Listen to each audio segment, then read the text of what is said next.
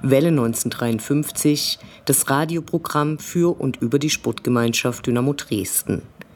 Wie alle Dynamo-Fans hatten wir den Neustart herbeigesehnt und müssen nun ernüchtert konstatieren, das ist schiefgegangen. Ein Spiel, das hätte gewonnen werden müssen, ging unentschieden aus. Schmerzhafter als die vergebenen Torchancen war die ausbleibende Reaktion auf den Gegentreffer. An der Unterstützung auf den Traversen lag es nicht. Und so ist die Trainer-Sportdirektor-Diskussion direkt wieder entflammt. Dynamo steht auf Platz 11. Der Abstand zu den Abstiegsrängen ist geringer als auf die Aufstiegsplätze. Auch das Personalkarussell hat wenig Optimismus ausgelöst. Oliver Battista Meyer wurde zum direkten Ligakonkurrenten Ferl ausgeliehen. Dafür kam Jakob Lemmer von den Kickers Offenbach. Inwieweit er den nominell eigentlich gut aufgestellten Kader verstärken kann, bleibt abzuwarten, beziehungsweise müsste er dafür erstmal aufgestellt werden. Wir sagen herzlich willkommen. Wie eigentlich jedes Mal gerät die eigentlich zugesicherte Unterstützung der Stadt für die hohe Stadionmiete zu einer Farce. Diese sollte bereits im November beschlossen werden. Damals wurden Bedingungen an den Verein gestellt, sodass Jürgen Wehland im Sportausschuss Rede und Antwort stehen muss. Nun hat sich die Dresdner SPD-Chef Pallas in Stellung gebracht und moniert, dass Dynamo, Zitat, nicht selten durch Gewaltausbrüche zum Schaden Dresdens in den Schlagzeilen steht und auch rassistische oder anders gelagerte Diskriminierung häufig festgestellt wird. Zitat Ende. Deshalb sollen 10 Prozent der kommunalen Betriebsbeihilfe für die Gewaltprävention, zum Beispiel für die finanzielle Ausstattung des Fanprojektes, aufgewendet werden. Belege oder gar konkrete Zahlen für nicht selten und häufig festgestellt werden natürlich nicht genannt. Buhu. Nachdem die Verbände die längst überfällige Erhöhung der Finanzierung der Fanprojekte verweigert haben, soll nun der Verein zahlen. Durch die stark gestiegenen Betriebskosten wäre das nochmal schwieriger und ob so etwas rechtlich zulässig wäre, steht auf einem ganz anderen Blatt. Wir hätten es besser gefunden, wenn die Stadt in ihrem Etat Sozialarbeit stärker berücksichtigen würde, anstatt so etwas rauszuhauen. Aber wir sind ja nicht in der Politik. Beobachtet haben wir hingegen Vertreter der Politik in der Podiumsdiskussion am letzten Mittwoch. In dieser Ausgabe schildern wir unsere Eindrücke und haben den beiden Podiumsteilnehmern, die für die Fans sprachen, nämlich Ronald Beetsch vom Fanprojekt und Danny Kraubner von der Schwarz-Gelben Hilfe, zu ihren Eindrücken der Veranstaltung befragt. Ihr hört die 161. Ausgabe von Welle 1953. Mein Name ist Anne Vidal, sportfrei. Ich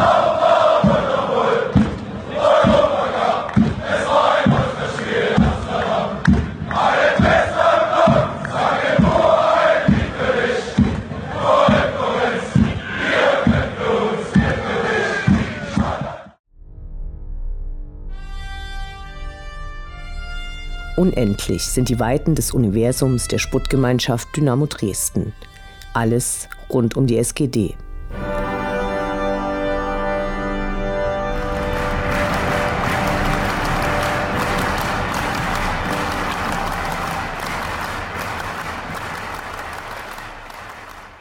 Am letzten Mittwoch fand die von uns mit Spannung erwartete Podiumsdiskussion mit dem Titel Dynamo-Fans und das Gewaltproblem statt. Auf der Bühne waren der sächsische Innenminister Armin Schuster, Dresdens Polizeichef Lutz Rodig, Dynamos kaufmännische Geschäftsführer Jürgen Wehland, Ronald Beetsch, Geschäftsführer des Fanprojekts Dresdens und Danny Kraupner von der Schwarz-Gelben Hilfe. Moderiert wurde von Tino Meyer, Sportchef der Sächsischen Zeitung. Im Penk Hotel hatten sich knapp 300 Gäste eingefunden, größtenteils Dynamo-Fans aller Schattierungen. Die nächstgrößere Gruppe waren aktive und ehemalige Polizisten aus den oberen Gehaltsgruppen. Ergänzt wurde diese illustre Mischung durch einige wenige sonstige Interessierte. Mittlerweile haben aber mehr als 2000 Menschen den Stream der Veranstaltung gesehen, den wir euch in die Shownotes packen und auch empfehlen möchten, falls ihr es noch nicht gesehen habt. Die Anwesenden konnten dabei einen sächsischen Innenminister erleben, der nicht nur ungewollt für Lacher auf seine Kosten sorgte, sondern auch gnadenlos seine Inkompetenz in phrasenhaften Ausführungen offenbarte. Viele fragten sich, was erzählt der Mann davon? Er jammerte obendrein dauernd, dass wenn irgendetwas, ja, er blieb wirklich oft so nebulös geschieht, er und die polizeiliche Führungsebene am medialen Pranger stehen würden. Was meint er damit? Wollen etwa die Gefälligkeitsjournalisten vom einladenden Medium aufhören, einfach die Pressemitteilungen der Polizei als Wahrheit zu betrachten und sie eins zu eins abzudrucken? Und wenn ja, woher weiß der Mann das? Er bot sich als Seismograph für die Wahrnehmung von Dynamo Dresden in der Republik an. Hauptsächlich meinte er wohl die Innenministerkonferenz, von der er auch mehrfach sprach und dabei in einem Jammerton verfiel, der sprachlos machte. Er hat noch so manche Knalle in die Runde eingebracht. Hier einige Beispiele. Frakturreden, T-Kreis, DFB-Besteck und als Höhepunkt E-Cap. Kurzum, der Mann wirkte wie ein Außerirdischer oder, wie jemand nach der Veranstaltung vermutete, von Böhmermann geschickt worden sein musste. Warum dabei die Forderung, die Abkürzung ACAB nicht mehr zu verwenden, so prominent gestellt wurde, ist uns ein Rätsel. Es haben ja mittlerweile nicht wenige Gerichte geurteilt, dass das eine zulässige Meinungsäußerung ist, aber wir kennen es natürlich auch als typische Getränkebestellung. Acht Cola, acht Bier. Komplett ad absurdum wurde der Wunsch Armin Schustes in dieser Woche, als die Kampagne der Bundespolizei für neue Bewerber größere Aufmerksamkeit erhielt, die mit dem Slogan All Cops are Beautiful glänzt. Einige Rechtsanwälte bedankten sich umgehend für die Vereinfachung ihrer Arbeit, weil nun keine umfangreichen Verhandlungen mehr geführt werden müssen, sondern einfach auf die Kampagne der Bundespolizei verwiesen werden kann. Schade war, dass an einigen Punkten offensichtlich falsche Behauptungen nicht hinterfragt wurden. Moderator Tino Meyer hielt sich eng an sein schriftliches Skript und ließ den sächsischen Innenminister behaupten, dass Gewalt gegen eigene Spieler nur bei Dynamo stattgefunden habe. Hier musste Danny Graubner von der schwarz-gelben Hilfe korrigieren, aber angesichts der zahlreichen Beispiele auch in den letzten Spielzeiten hätte man das von einem Journalisten im Sportbereich erwarten können.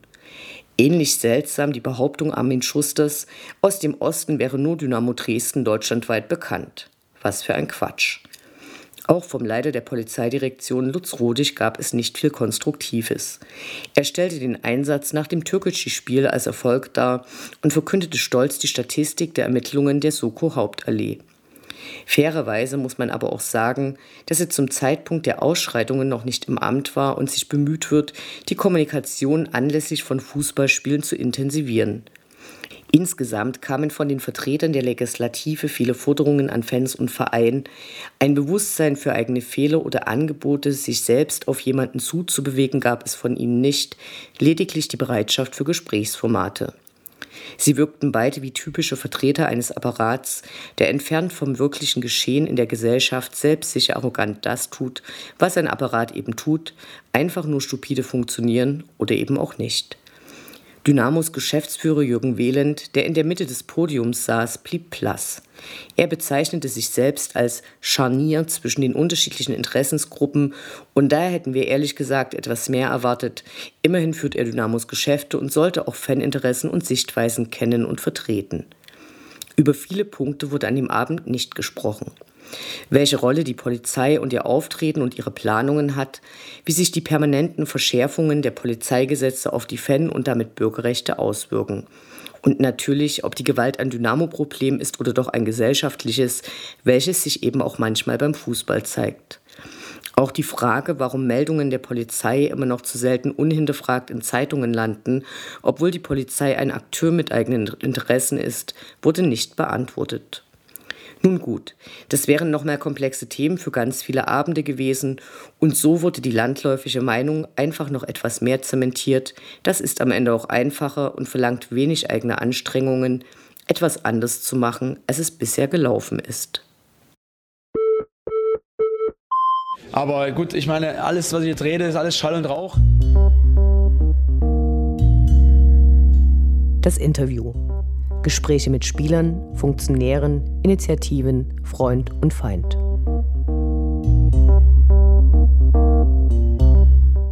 Das nachfolgende Interview ist eine Ergänzung und wir empfehlen, sich auch die Podiumsdiskussion anzuschauen. Der öfter erwähnte 16.05. bezieht sich auf die Ausschreitungen rund um das Aufstiegsspiel 2021, bei dem keine Fans im Stadion zugelassen waren. Dafür haben wir mit Ronald Beetsch, dem Geschäftsführer des Fanprojekts Dresden, und Danny Graubner von der Fanorganisation Schwarz-Gelbe Hilfe gesprochen, die bei der heute schon ausführlich besprochenen Podiumsdiskussion quasi die Stimme der Fans waren bzw. deren Sichtweisen erläuterten. Schön, dass ihr euch die Zeit genommen habt. Hallo. Hallo. Hallo. Könnt ihr zunächst für uns nachzeichnen, wie es zu der Podiumsdiskussion kam und warum ihr quasi als Stimme der Dynamo-Fans teilgenommen habt?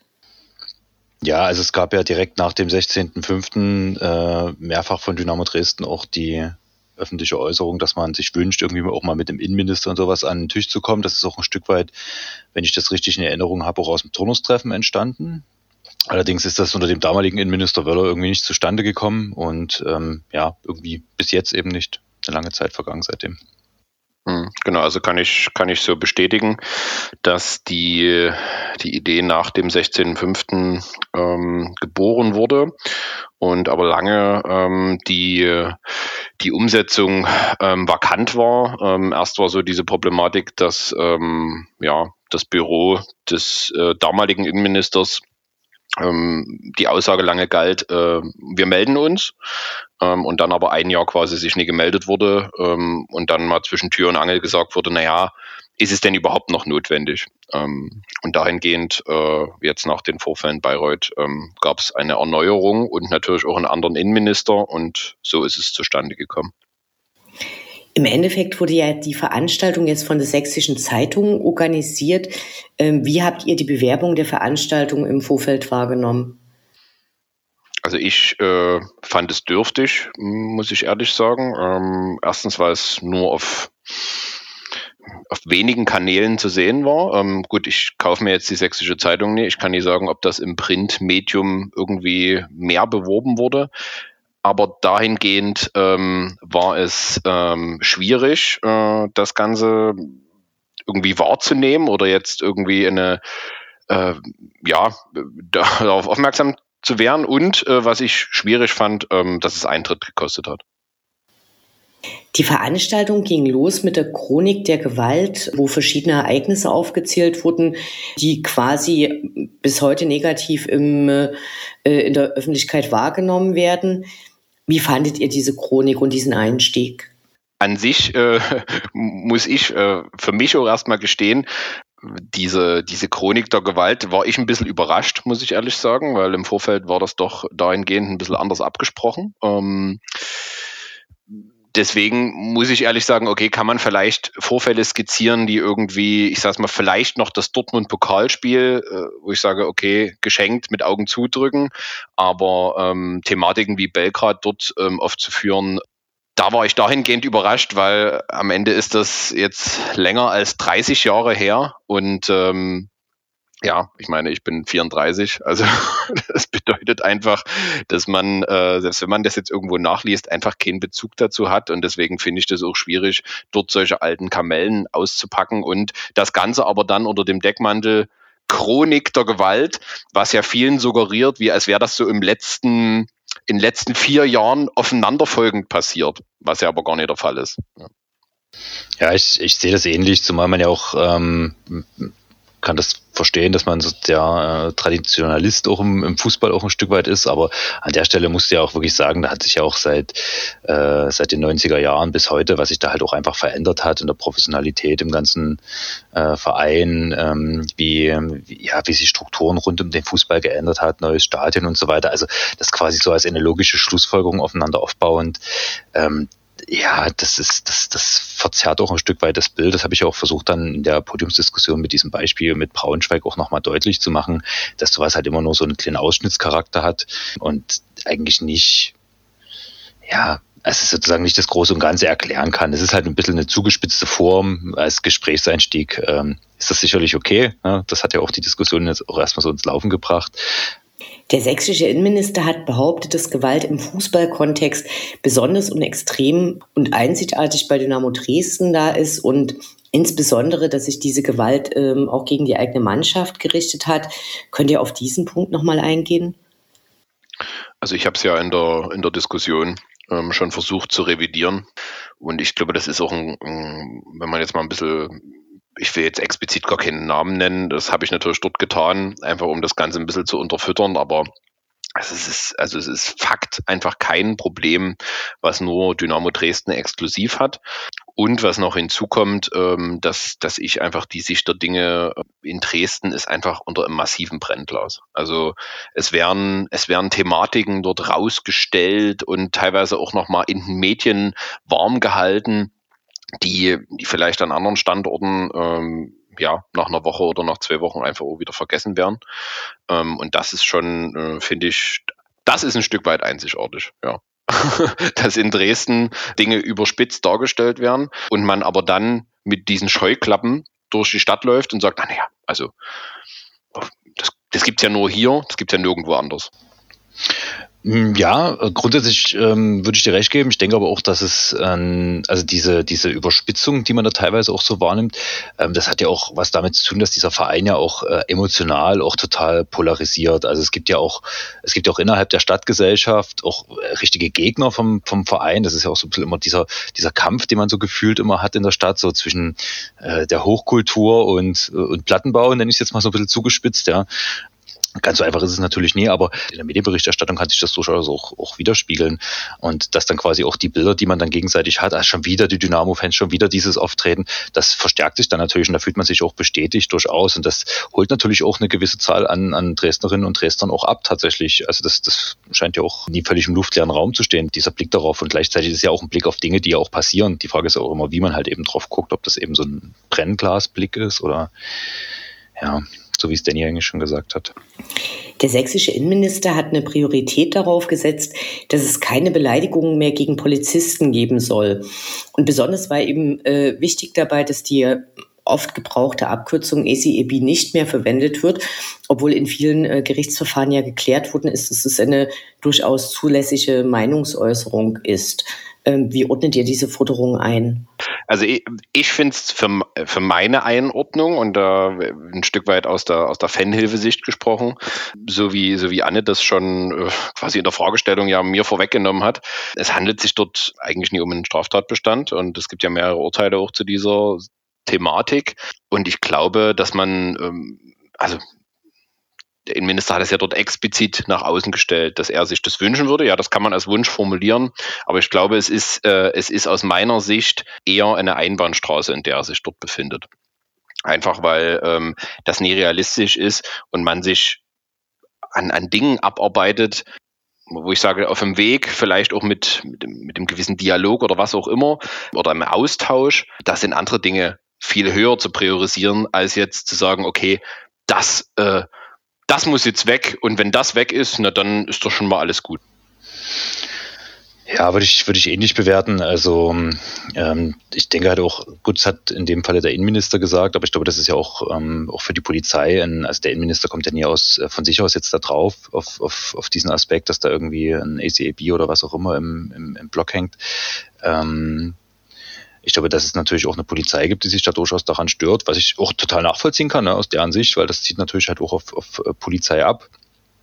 Aber äh, auf der anderen Seite ist es genau, was der Danny halt sagt. Man muss da halt irgendwie schauen, was ist halt der strafrechtliche Rahmen, in dem man sich da bewegt, was ist der gesetzliche Rahmen. Und wenn er dort nicht tangiert wird, sehe ich da halt auch einfach gar keine Zuständigkeit. Man kann sich da moralisch drüber unterhalten, ob man das gut findet oder ob man das nicht gut findet. Ähm, ich finde das auch nicht gut, aber ich äh, kann sozusagen halt nachvollziehen, mit was für eine Intention das auch äh, Fußballfans artikulieren. Und die Frage ist halt, wie gesagt, an welcher Stelle ergibt sich da eine Zuständigkeit? An anderer Stelle, wenn es jetzt um das Thema Fanmärsche oder sowas geht, wir sehen das jetzt mit den äh, Ordnungswidrigkeiten anzeigen, die da irgendwie im Raum stehen. Ähm, dort möchte es die Polizei ja auch äh, sehr formal haben, was ich auch nachvollziehen kann aus deren Sicht, aber ähm, ja, bei, bei dem ACAB wäre das ja quasi analog auch anzuwenden. Vielleicht im Zusammenhang auch mit dem ECEB, äh, was bei der Diskussionsveranstaltung eigentlich gar nicht zur Sprache kam, war die Rolle äh, des Fußballs und äh, speziell der Fans für die seit Jahrzehnten zunehmenden Verschärfung in den Polizeigesetzen. Wurde hier eurer Meinung nach der Fokus der Diskussionsveranstaltung zu schmal gesetzt? Also dass man nur über die Auswirkungen statt vielleicht auch Ursachen gesprochen hat? Also ich glaube, also man hätte dieses Thema auf jeden Fall aufmachen können, weil es auch ein relevantes Thema natürlich ist, auch für Fußballfans. Sie haben sich da auch an der Demonstration entsprechend beteiligt und so weiter. Das ist ja auch bundesweit ein Thema gewesen mit den äh, verschiedenen Polizeigesetzen in den Ländern. Da haben sich überall auch Fußballfans mit beteiligt, neben äh, anderen Initiativen und äh, Gruppen. Aber ich glaube tatsächlich, dass es in dem Fall den Rahmen der Veranstaltung auch einfach gesprengt hätte. Also wir waren ja so mit den eineinhalb Stunden oder ein bisschen mehr als eineinhalb Stunden, die wir dort geredet haben, da konnten wir schon bei den wenigen Themen, die wir angesprochen haben, nicht wirklich in die Tiefe gehen. Ich denke, das hat man auch gut gemerkt, wenn man die Podiumsdiskussion verfolgt hat, dass es da manchmal dann schwer war, wirklich ins Detail zu gehen. Ich glaube, das hätte den Rahmen tatsächlich gesprengt. In der Sache bin ich aber völlig bei dir. Also sowas müsste man auch in den Blick nehmen, aber dann müsste man uns vielleicht mal so einen kompletten Nachmittag Zeit nehmen oder so. ja. Ihr habt an dem Abend beide mehrfach die Berichterstattung in den Medien kritisiert. Könnt ihr für uns nochmal erläutern, was euch daran stört? Also ich denke, dass das Haupt, die Hauptthematik, die mich vor allen Dingen stört, ist die Eindimensionalität der, der Berichterstattung. Also dass, dass es Berichte gibt, das ist, das ist für mich vollkommen in Ordnung und das erschließt sich mir auch und das ist für mich auch äh, Sinn des Journalismus, gewisse Dinge darzustellen und dass die jetzt nicht immer meine Meinung spiegeln, das ist für mich vollkommen in Ordnung, aber es gibt, und das ist das, was ich auch ähm, kritisiere, und das habe ich ja auch in der, in der Diskussion ähm, auch äh, als Wunsch geäußert, dass vor allen Dingen die regionale Presse in Dresden und im Umland wirklich nur eine Sicht der Dinge darstellt und die andere Sicht entweder nie beleuchtet oder komplett außen vor lässt.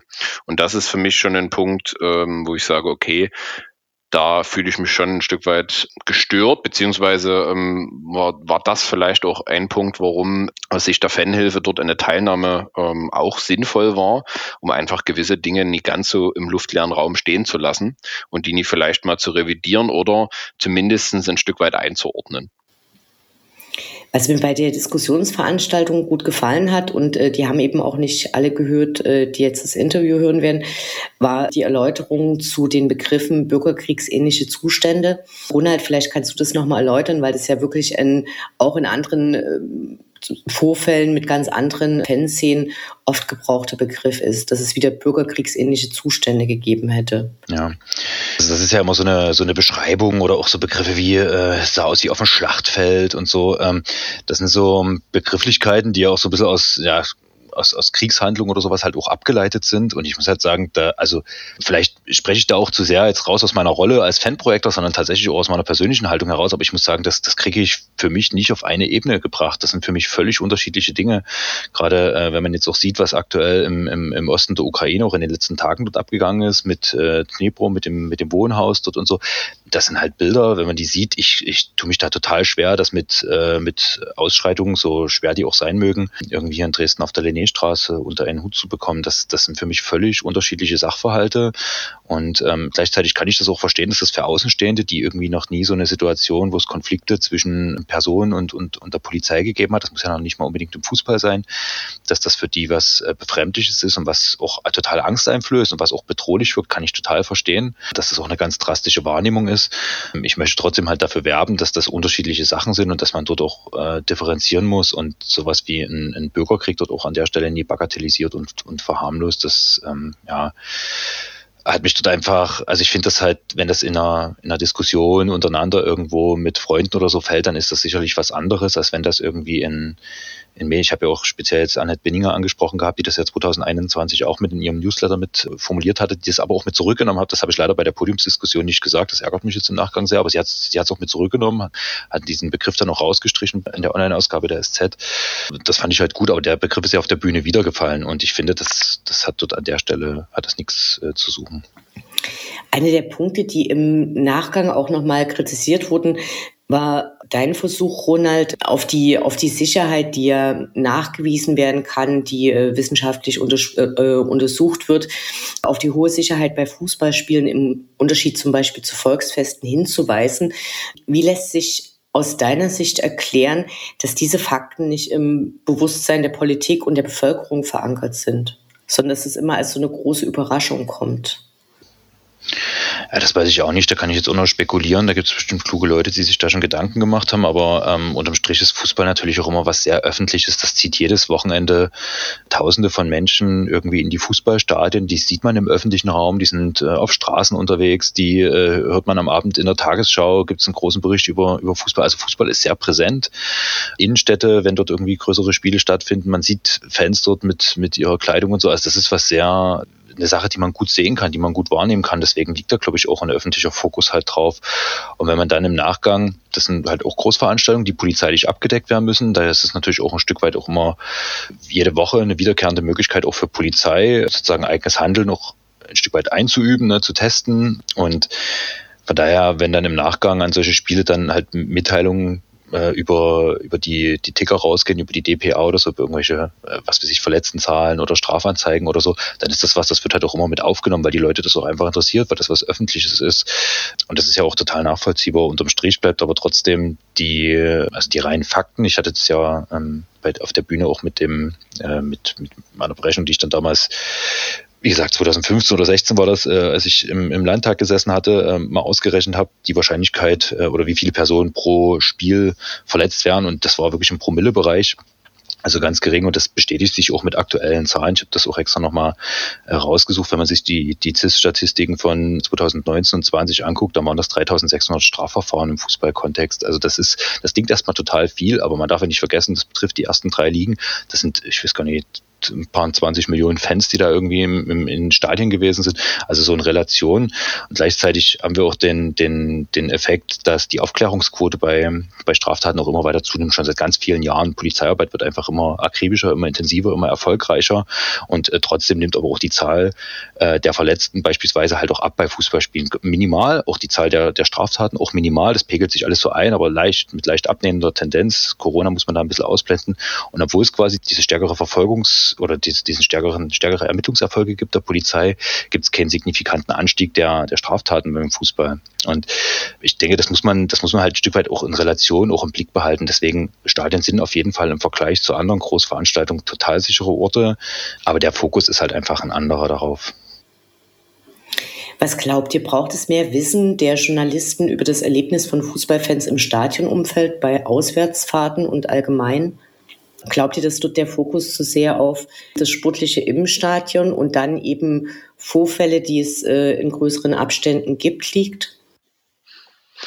Ich stelle auch immer fest, also mich interessiert ja der Fußball auf dem Platz auch, ähm, deswegen fahre ich ja auch zu den Spielen. Und ich stelle immer fest, dass alleine schon die Sicht auf den auf das Fußballspiel ja höchst subjektiv ist und es auch Leute gibt, die die teilweise ähm, ja gute Spiele sehen, die ich dann aber nie gesehen habe im Stadion das liegt vielleicht auch daran, dass ich natürlich, sag mal, weder Journalist bin, noch dort meine Expertise so gesetzt habe, dass, ich meine, klar, meine Expertise baut eher darauf auf, dass ich viele Spiele gesehen habe.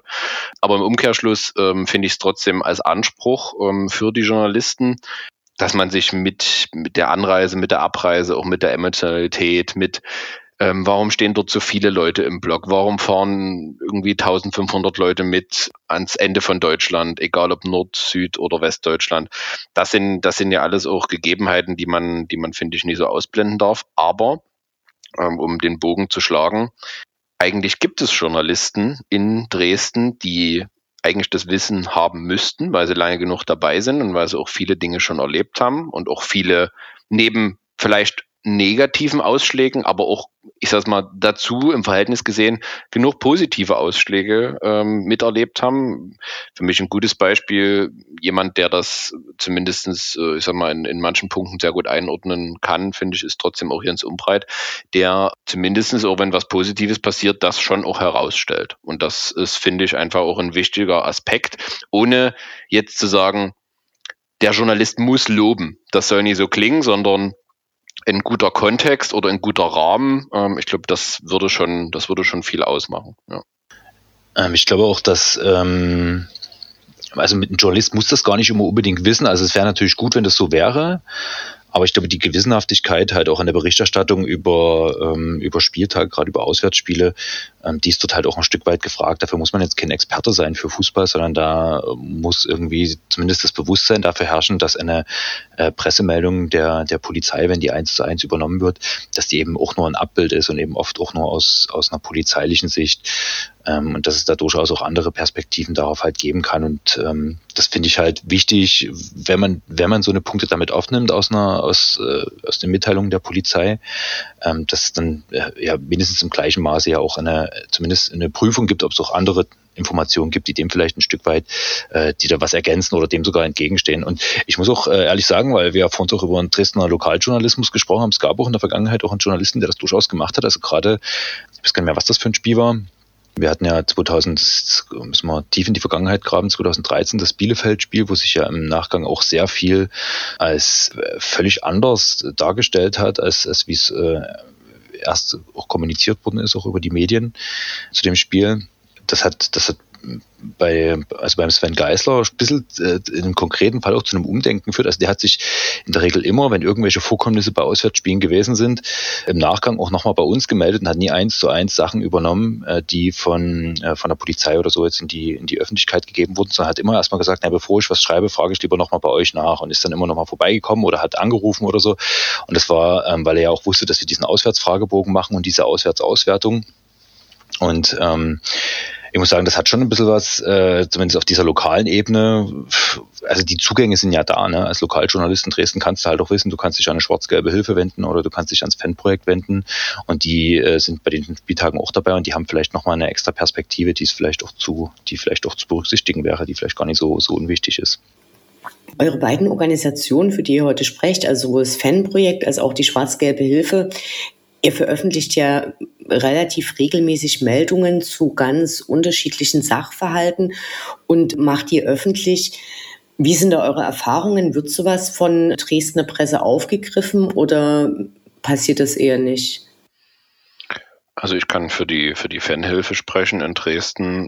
Also ich glaube am Anfang, immerhin gibt es ja die, die Schwarz-Gelbe Hilfe jetzt auch schon fast zehn Jahre. Am Anfang war das eher weniger der Fall.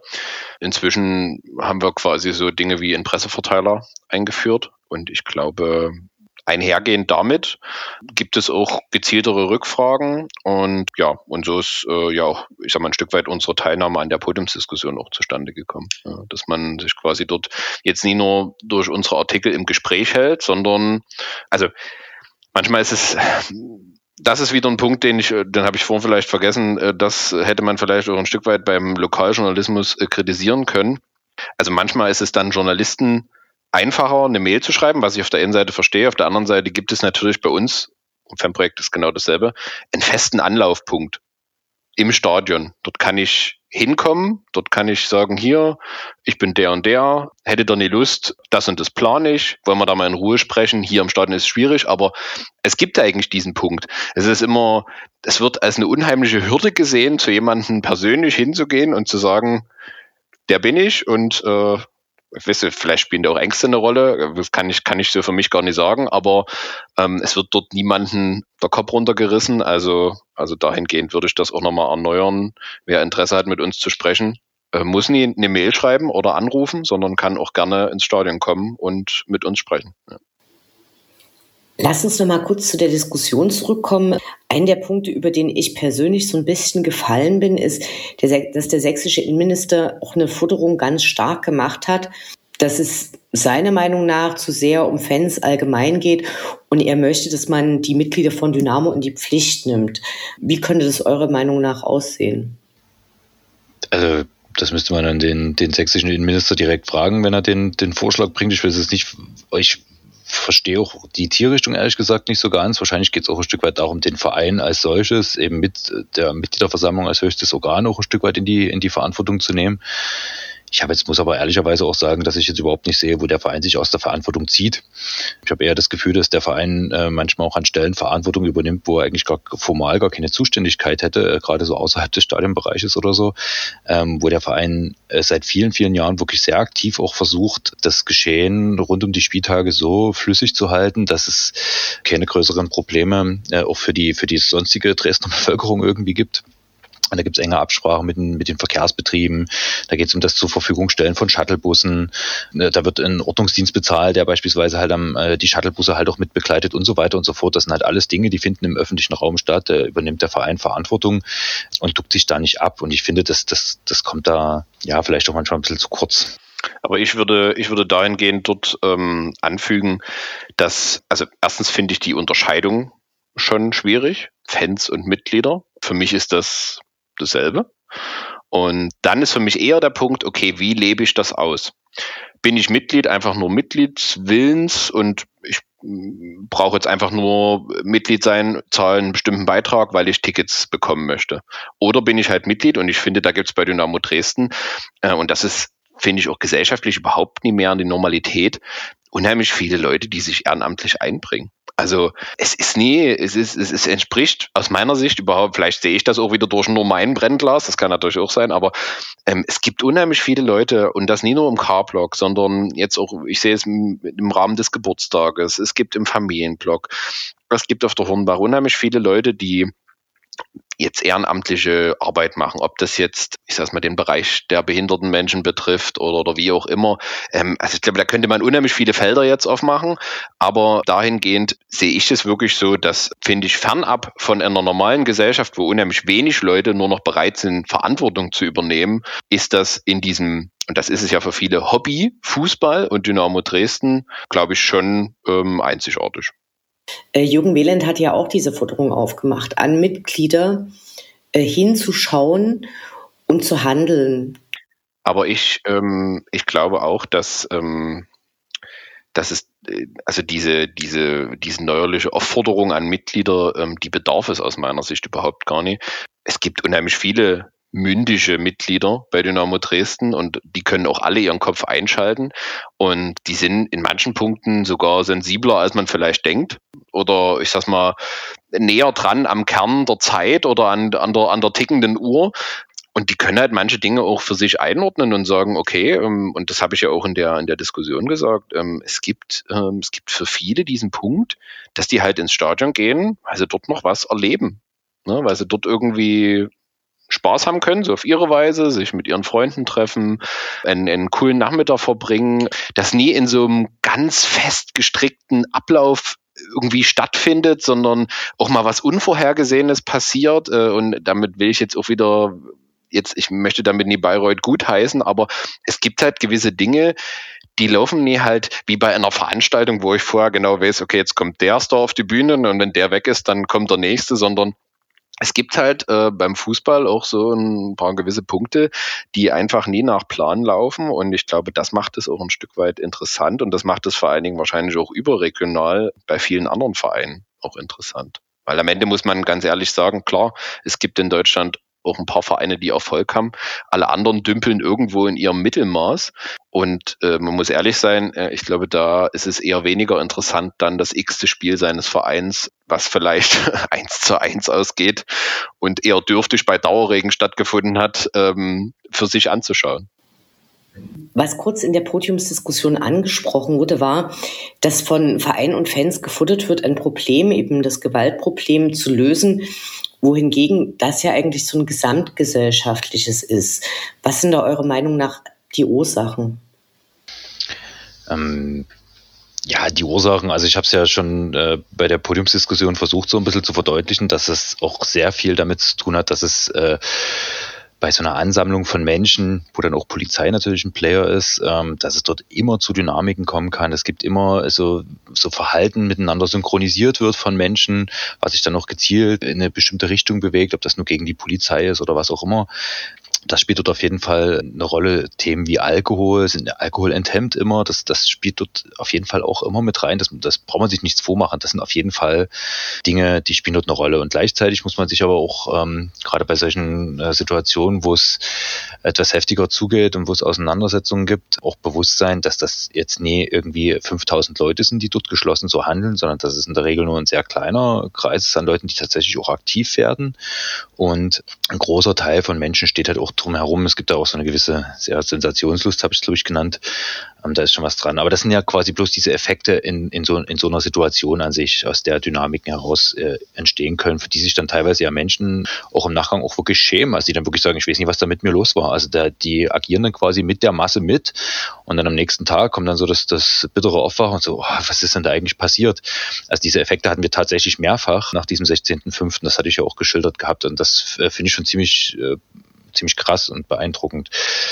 Aber die eigentlichen, die, die, die strukturellen Gründe, die dahinter liegen, sind natürlich auch ein Stück weit andere. Also das ist, deswegen führt es auch viel zu kurz, auf dieses Attribut Dynamo zu schieben und zu sagen, ja, das sind wieder die Dynamo-Fans, sondern die Dynamo-Fans, sind ja nicht nur in ihrem Leben Dynamo-Fans, sondern die bewegen sich ja auch in irgendwelchen strukturellen und sozialen Kontexten.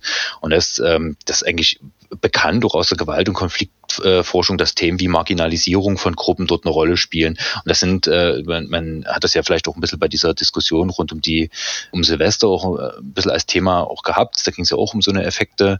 Und das hat, das hat das findest du natürlich in Dresden auch. Du hast auch in Dresden marginalisierte äh, Gruppen. So, dass das, und es sind auch ein Teil der Menschen, hat man halt auch am 16.05. auf der Linnéstraße gesehen. Also kann mir jetzt keiner erzählen, dass eine Jugend im Prolis, so, so romantisch die auch äh, sein mag, dass die dazu führt, dass man eine Garantie auf große gesellschaftliche Teilhabe haben kann. Also das spielt auch eine Rolle. Benachteiligung spielt eine Rolle, Ausschluss von Gruppen, aber auch Kriminalisierung.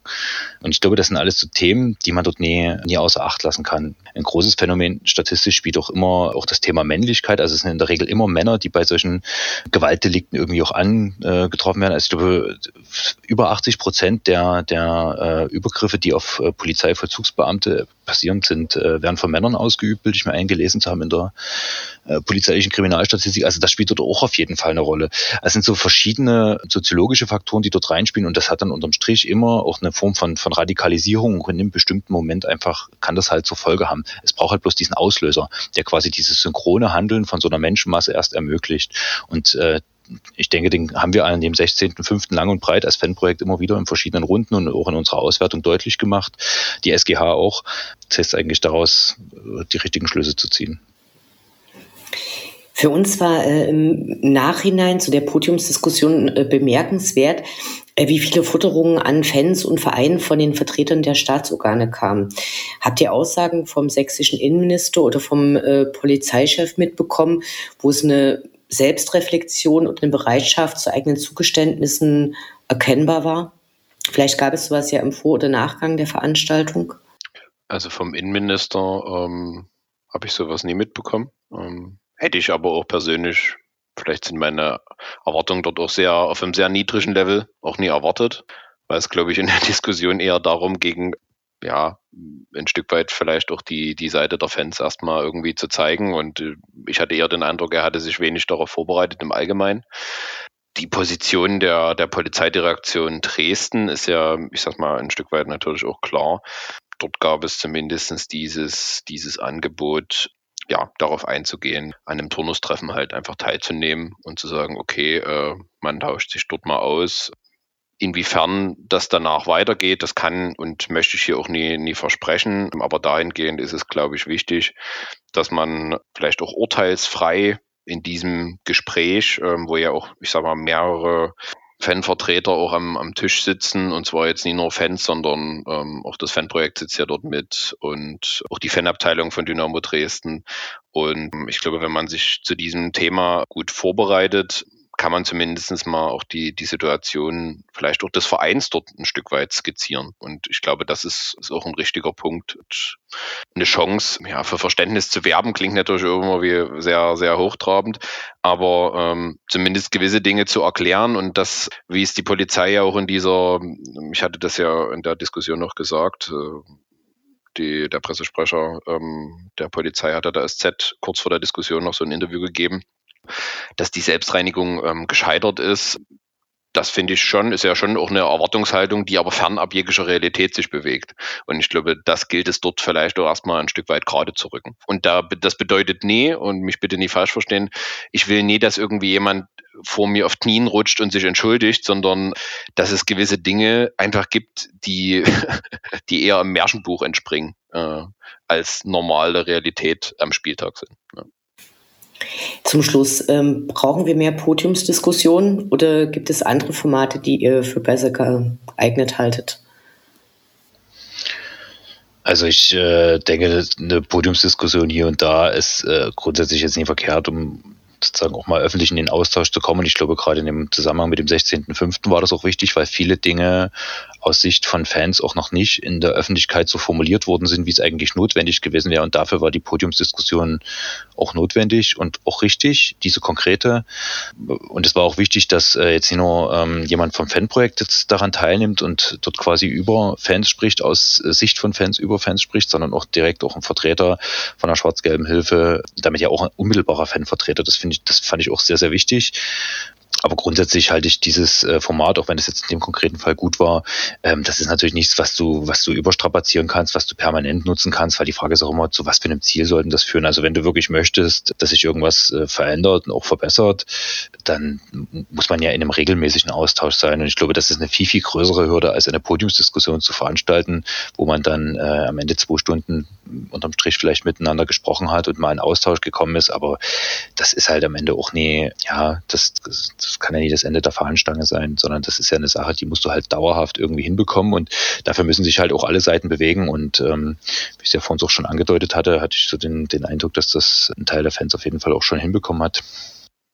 Ja, ich würde dort äh, ein kleines bisschen was ergänzen wollen. Also ich finde es äh, dahingehend wichtig, einfach um auch diesen, diesen Blick von, von vielen Leuten, die jetzt vielleicht nie so nah am Fanleben dran sind, den Blick vielleicht ein Stück weit zu schärfen. Ich glaube, dafür ist eine, eine Podiumsdiskussion schon, schon auch irgendwie wichtig, weil der Zugang für viele einfacher ist und es steht nie nur irgendwo eine Floskel wie, ja, es finden Gespräche statt. So, das ist ja für viele überhaupt gar nicht greifbar, sondern ähm, es ist schon, jeder kann sich jetzt entscheiden, okay, schalte ich ein, kaufe ich mir eine Karte oder gehe ich dorthin, gucke mir das an.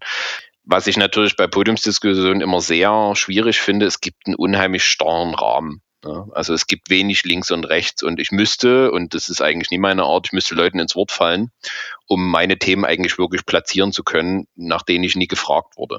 Und das, klar kann ich natürlich geschickt in Antworten verpacken, ähm, meine Statements, aber ich bin jetzt kein Berufspolitiker und äh, meine Aufgabe ist auch nie in 15 Minuten, ich sage jetzt mal, die, die Wahlthemen der SGH zu verpacken aber dahingehend ähm, würde ich mir schon wünschen, und ich glaube, das, das zeigt auch wieder ein, ein Stück weit, umso breiter die ganze Diskussion vielleicht auch ist, ob jetzt mit dem Podcast oder mit einer Podiumsdiskussion oder vielleicht auch mal, es gab ja über die Schwarzgelbe auch schon ein Interview in der SZ, was jetzt auch nie so das Schlechteste war, dass man sich dort ja auch ein, auch ein Stück weit präsentiert und dass nie alles nur so einfach ist, und ich glaube, das können Leute auch einordnen mit, ah, jetzt hat Dynamo Dresden schon wieder randalierende Fans. Und äh, um Gottes Willen sind dort alle nur irgendwie schlimm und schlecht, sondern dass es, dass es natürlich auch viele, viele gute Dinge gibt, die passieren. Und äh, ich glaube, dahingehend ist es wichtig, solche Diskussionen auch wahrzunehmen.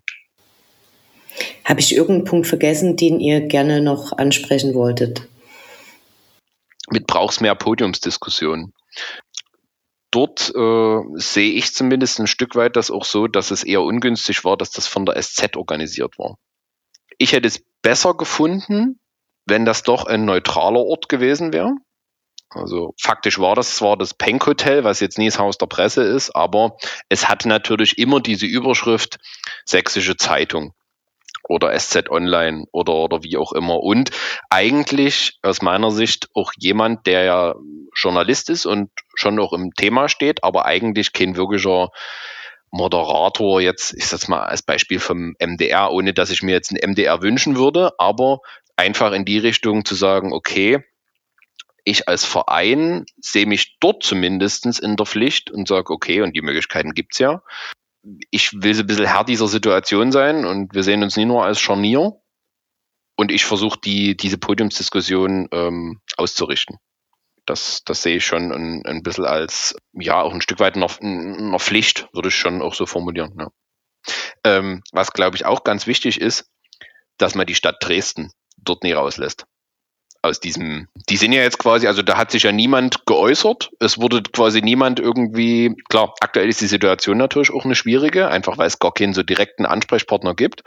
Aber eigentlich gehört die Stadt dort mit an den Tisch oder an, an die Diskussionsrunde oder wie auch immer. Ich glaube, das ist, das ist auch nochmal wichtig, ähm, das, das rauszustellen, weil, äh, und ich glaube, wenn wir da immer dabei sind, wo vielleicht Fehler gemacht wurden, Und wir sind uns ja im Klaren, dass die jetzt auch, ich sag mal, die wurden von der Polizei gemacht, die wurden von Fans gemacht, aber auch die Stadt hat aus meiner Sicht dort überhaupt nicht mit Ruhm sich bekleckert.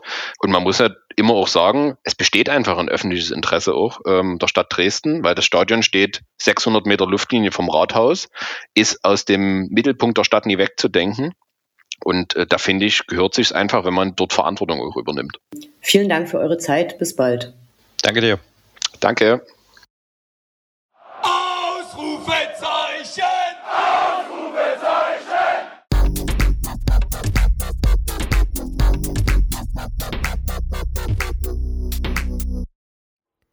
Der Blick nach vorn.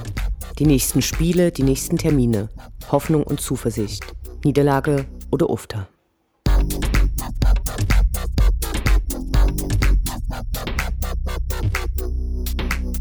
Neunzehnter Spieltag, 22. Januar, Sonntag 13 Uhr, VfB Oldenburg gegen die Sputtgemeinschaft Dynamo Dresden.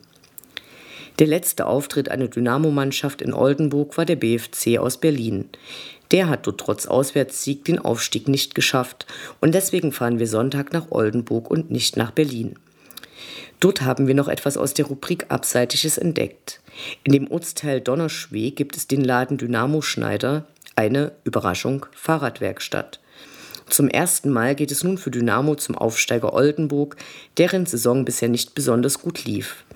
Allerdings begannen sie ihr Jahr mit einem Sieg gegen die Freunde vom FSV Zwickau, beendeten damit eine Niederlagenserie von sieben Spielen und haben auch nur fünf Punkte Rückstand auf Dynamo. Wahrscheinlich kommen wir denen gerade recht und den für einen Sieg notwendigen Optimismus können wir nach dem Auftritt am letzten Sonntag schwer aufbringen. Ein Wiedersehen gibt es mit Patrick Möschel, der nun dort oben gelandet ist. Immerhin ein neuer Ground, das ist doch was. Die Nordwestzeitung berichtet derweil schon mal von einem Großaufgebot der Polizei. Das bedeutet traditionell nichts besonders Gutes. Wir werden sehen. 20. Spieltag, 30. Januar, Montag 19 Uhr, TSV 1860 München gegen die Sportgemeinschaft Dynamo Dresden. Der Münchner Verein ist ja mit großen Aufstiegsambitionen in die Saison gestartet und hat danach geschwächelt. 1860 will aber mit aller Macht aufsteigen und hat sich deshalb Raphael Holzhauser aus der ersten belgischen Liga ausgeliehen. Gerade haben sie aber gegen Mannheim verloren, bei denen war ausgerechnet ein Pascal Sohm doppelter Torschütze. Wenigstens geht es diesmal für uns ins Grünwalder Stadion in Giesing. Schade, dass die Partie für einen Montagabend angesetzt wurde, aber so werden sicher einige Dynamo-Fans schon das Wochenende nutzen, um die Stadt unsicher zu machen. Von Punkten träumen wir. Ob wir sie mit nach Hause nehmen werden, werden wir sehen. Dynamo Allee.